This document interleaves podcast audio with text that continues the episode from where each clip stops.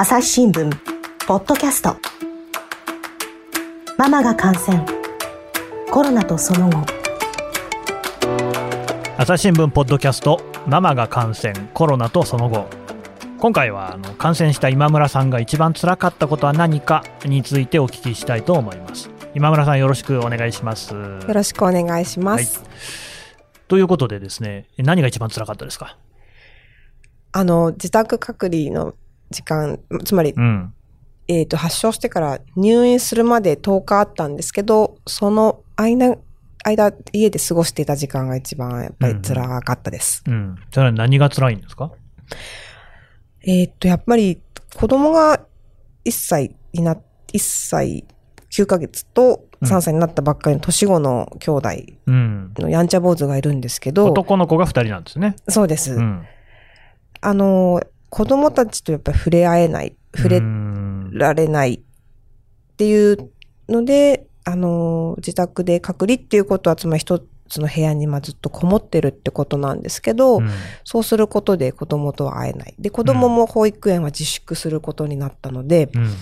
その間、みんな家にいる。うん、だけど、ママは部屋から出てこない。で、そのコロナとか病気とかまして感染症っていうことを理解するにはあまりにも幼くて、うん、なんでママは家にいるのに出てこないんだろうっていうことを理解させられないし、抱っこも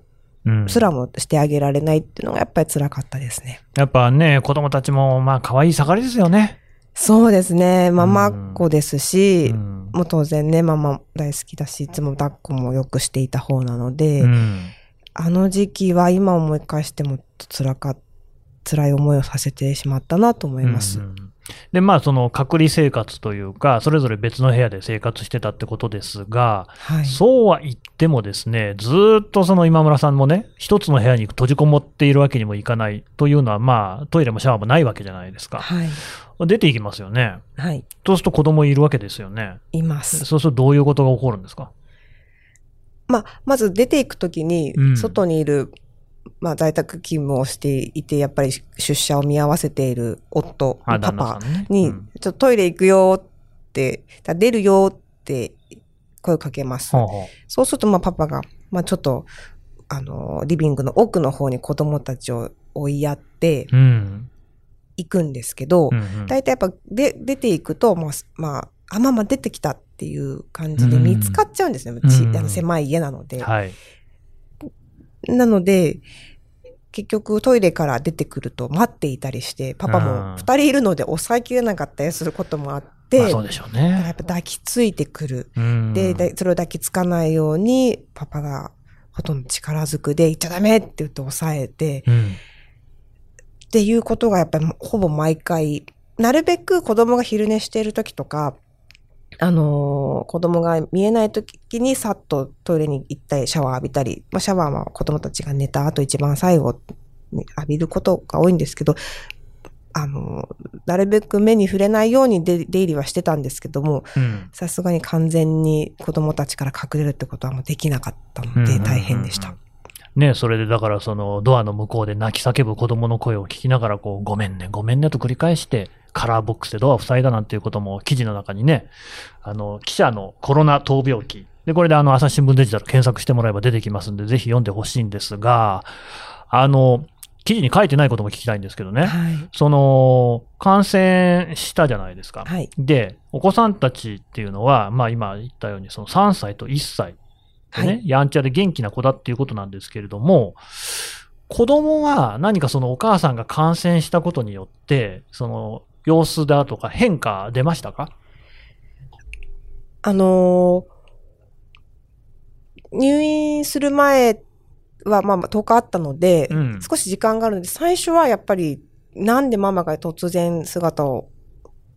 あのー、表さないんだってことで、わからないんですけども、まあ、パパが、えっ、ー、と、病気なんだよ、病気なんだよって、うん、で、その病気なんだよって言っても、普通病気でもやっぱり風邪ひいたぐらいだったら、まあ、抱っことかも、まあ、そうですね。まあ、したりはしていたので、うん、あのー、な、なんて言うんですかね。触れられないっていうのを理解させるのがとても大変ではあったんですけれども、ある時、まあ、長男の方はまあ3歳になったばっかりなんですけれども、あの、ハグとかキスとか、こう、抱っことかできないですけど、こう、エルボーバンプっていうのを教えてあげて、ほそしたら、あママとは今ね、あの、ママ、今抱っこできないけど、エルボーバンプが抱っこの代わりだよって何度か言ったら、う。うん。すぐ、意外とすぐ覚えて、うん。で、象徴的だったのは、こう、トイレに出るときに、はい、エルボーバンプって言ったら、こう、肘だけ出して、コツンって。うん。で、今日はエルボーバンプしたからもう大丈夫って、長男が3歳の子が。いい子ですね。うん、なんかいい子なんですけど、すごくなんか切なくて、うんねそれ以降、長男は抱っこって言わなくなったんですよ。あの、我慢してるのが、なと思うんですけど、え、それ今もですか？あ、今はもうそんなことないんですけど、その当時ね。当時はうん急に、あの、だからこれでだ抱っこの代わりだよ。はいはいで。エルボーバンプってのは要するにこう肘と肘をぶつけるっていうやつですね。そうですん、で、だから要するに抱っこできないから、濃厚接触できないから、もう肘で、これで挨拶で、うん、その抱っこはもうダメなんだよっていうのを、その長男が理解して、だからもう抱っこをせがまなくなっちゃった。そう、急に。うんだけど、その、下の方はまだ、あの、2歳になるちょっと前なので、うん。エルボーバンプって言っても、エルボーはわかんなくて、まあ、こういう、あの、肘をこう突き出す動作もまともにできなくて、全、エルボーバンプって言ったら、こうママが抱っこしてくれるのかなって思ったらしくて、で、ちくやっぱり近づいて、パパに引きさ、あの、こう、引引き離されて、うん。で、下の子はやっぱり最後まで泣きっぱなしだったんですけども、うん。上の子は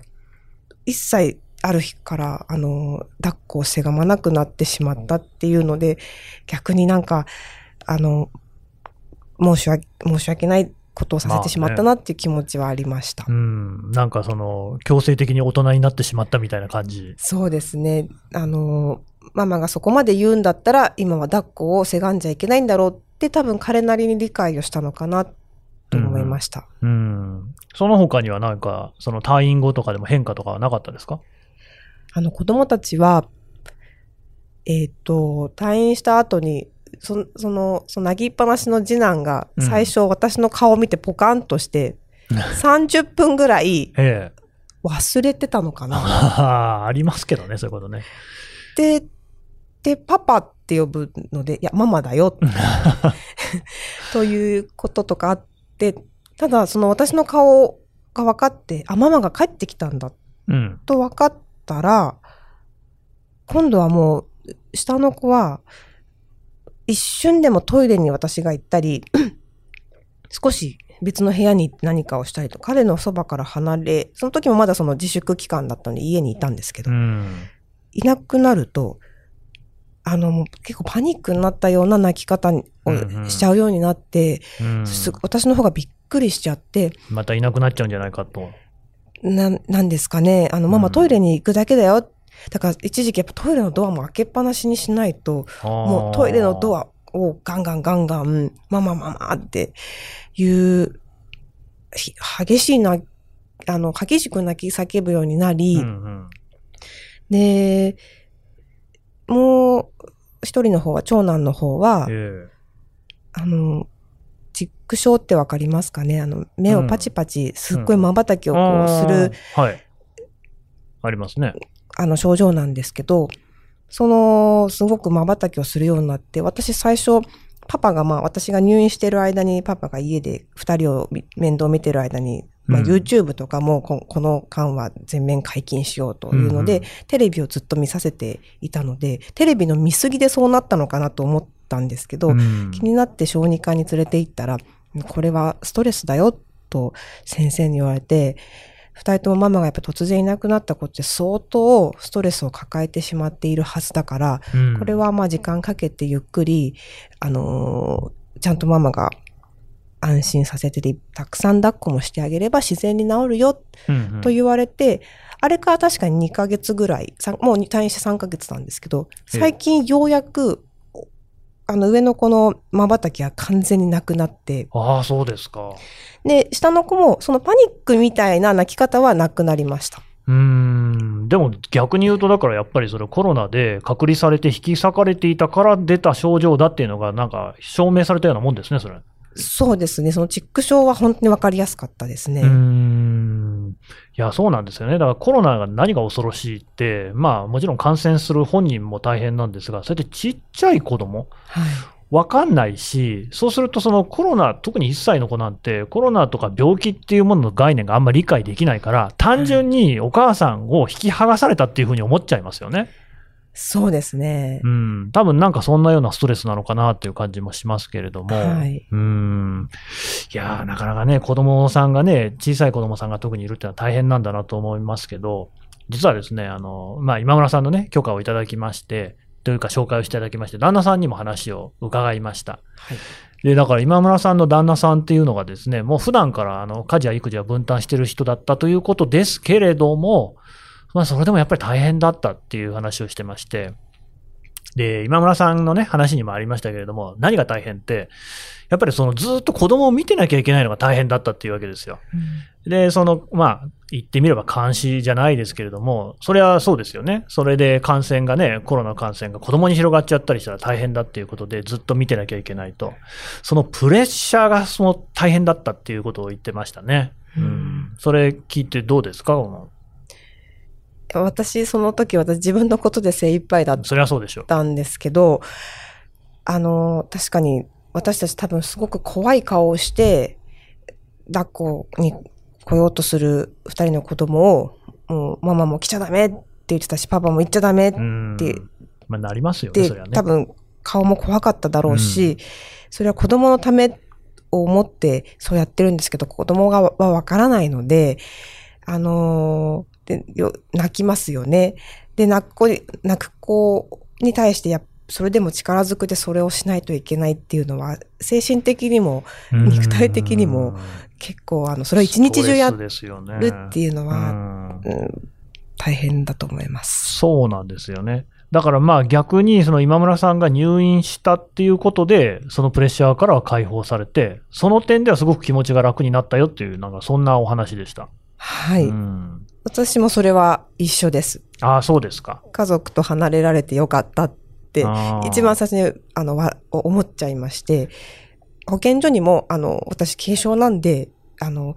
もう医療機関が、じゃなくてもベッドが満床だったら、その時ちょうどホテルが、ちょうど開放し始めたっていうことだったので、そうでした。あの、入院できなくてもいいので、とにかく、と、子供からなんとか離れられないかっていうのは、んやっぱり保健所にも聞いていたぐらいだったので、その気持ちはわかります。なんかね、だから本当にお父さんね、パパもママもね、両方とも子供のことが大好きで仕方ないんだけれども、だからゆえに、その、ママに入院してもらって離れるっていうことがすごくこう求められていたっていう、まあものすごく皮肉な話だなっていう感じがしますけれども、あの、まあ実際にその病院に行くわけじゃないですか、お母さんがね、ママが。でそのママが行ったっていうので、子供たちはそれでなんかこう、何か納得はできたんですかね？あの、私は、えーっと、保健所が手配したワゴン車で、まあ、民間の救急車って言われてるらしいんですよ。まあ、普段は介護サービスの送迎に使われてるワゴン車を中をビニールで全部覆って、ただ、見た目は確かにサイレンのあれもついてて、こう、救急車っぽい感じで、うんうんそれを長男は遠くからまあ見ていて、ママが救急車で運ばれたっていうのはなんか分かったみたいで、うんで、パパの方がママ病院でに行くんだよと、病気治しに行くんだよ、みたいなことは言ったので、長男は多分分かったと思います。うん下の子は分かんなかったと思いますけどう、んそうですよね。だからやっぱり理解できない子供にね、こうそこら辺を教えるっていうのは無理なんだっていうことなんでしょうけど、だから旦那さんもね、途中で理解させるのは諦めたっていうふうにおっしゃってました。うん。そういうもんなんでしょうね。はい。それこそやってみなきゃわからない世界ですけど、あれですね、その、や家にいる間、入院する前なんですけどね。はい。で、そう言って、まあ、子供さんとこう、エルボーバンプをするなんてのは、まあ、一日のうちの何秒みたいな世界で、その、他の時間っていうのはずっと部屋にいたわけじゃないですか。はい。何をしてたんですか？寝てました。寝てた。まあ、あの、んそうですね。えっ、と、基本的には熱はなかったとはいえ、うん。だるさと、えっ、と、やっぱり疲れ、倦怠感っていうのがあったので、うん。あとは薬がないので、うんうん。なんか免疫をつけないといけない、体力をつけないといけないと思って寝ていた。ただでも本当に熟睡はできないので、あの、本当は、あ、やった本読めるとか、うん。あの、自分の部屋のかた、その、こもっていた部屋、ちょっと片付けようとか。最初は、ね。あの、布団を持ち込んで隔離生活をした、その当日ぐらいは、え。ちょっとまあ子供の世話もしなくていいということをポジティブに考え、ちょっと何か、あの、読書しようかなえ今だからできることを、一人だからできることをやってしまおうと。考えていたんですけど、甘くて、ああの、スマホとかを持ってても疲れちゃうんですよあ、やっねぱ。そうなんですね。だから、パソコンとか開いても、なんか、あの、なんていうんですか、とにかくすごく脱力しちゃうっていう感じで、うんあの、けだるい。なので、結局寝ているっていう本も、まあちょっとゴロンとなって読んだりもしましたけれども、うんそんなに長続きもできず、うん。うん。音楽聴いて、ぼーっとして、うん。うん、そんな感じで、その、まあ、ご飯をゆっくり食べてとか、うん。うん、そんな感じでしたね。うん。でも疲れやすかったので、うん睡眠時間は結構、もう1日10時間ぐらい寝たりとかしてました。ああ、普段はそんなに寝ないんですか？そんなに寝ません。どれぐらい？普段は5、6時間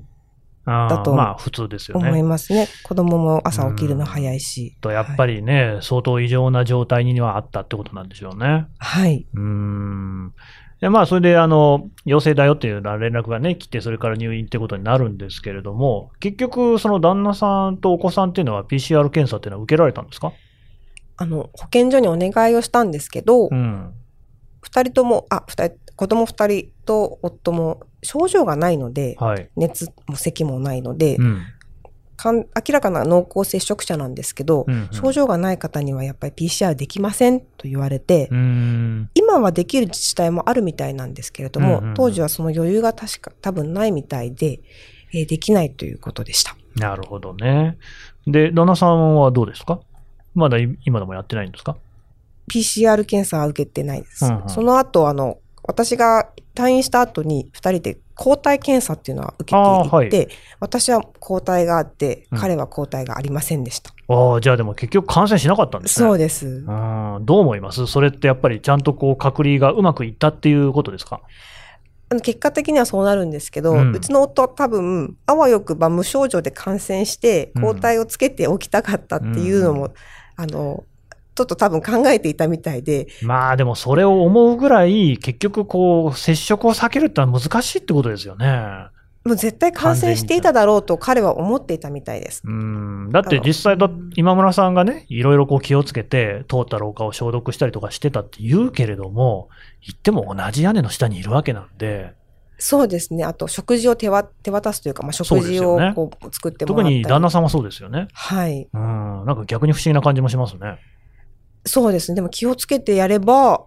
同じ屋根の下でで暮らしていても、うん。10日間一緒にいても、感染は免れ、あの、ちゃんと防げるんだなってことも証明されたなとは思いました。そのあたりはね、今後こう感染された方にもちょっとあの、ね、いいヒントになるかもしれないですね。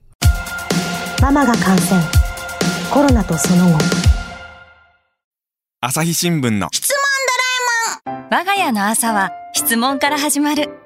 2012年に太陽圏を出た探査機ボイジャー1号が宇宙人に向けて載せているものは何？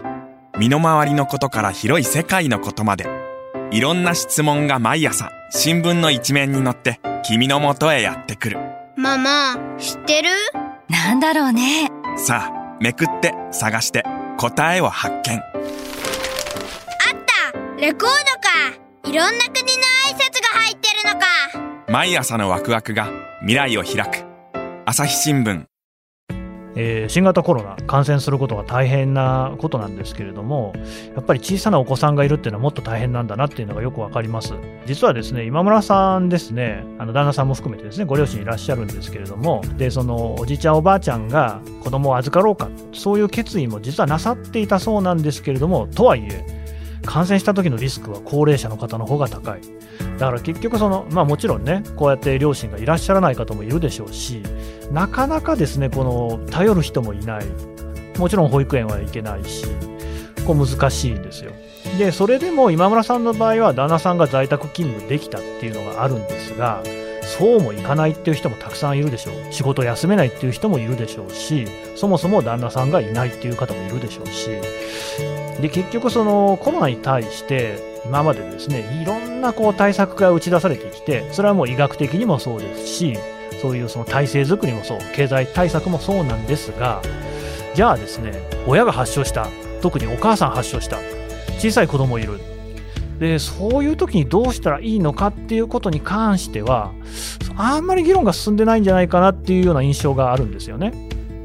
でやっぱり印象的だったのがお子さんにすごくそのねチック症のような症状であったりあの下の子はねギャーって泣き叫んだりお母さんがねいなくなると本当にあの心配になって大きい声を出すこういうようなことがあるっていうのすごく気がかりなことで何か怖いってやっぱりこのウイルスっていうのが新型コロナっていうのは人と人の間に壁を立てて引き離してしまう。そこが一番怖いんだろうなっていうことをちょっとまざまざと感じたところです、え、さて、えー、今村さん入院することになるわけなんですがでここでですねお子さんであるとか旦那さんにウイルスを移すっていうことへの緊張からは解放されるんですが今度は別の悩みを抱えることになるっていうあたりを次のポッドキャストでは聞いていきたいと思います。それではまた次回お会いしましょう。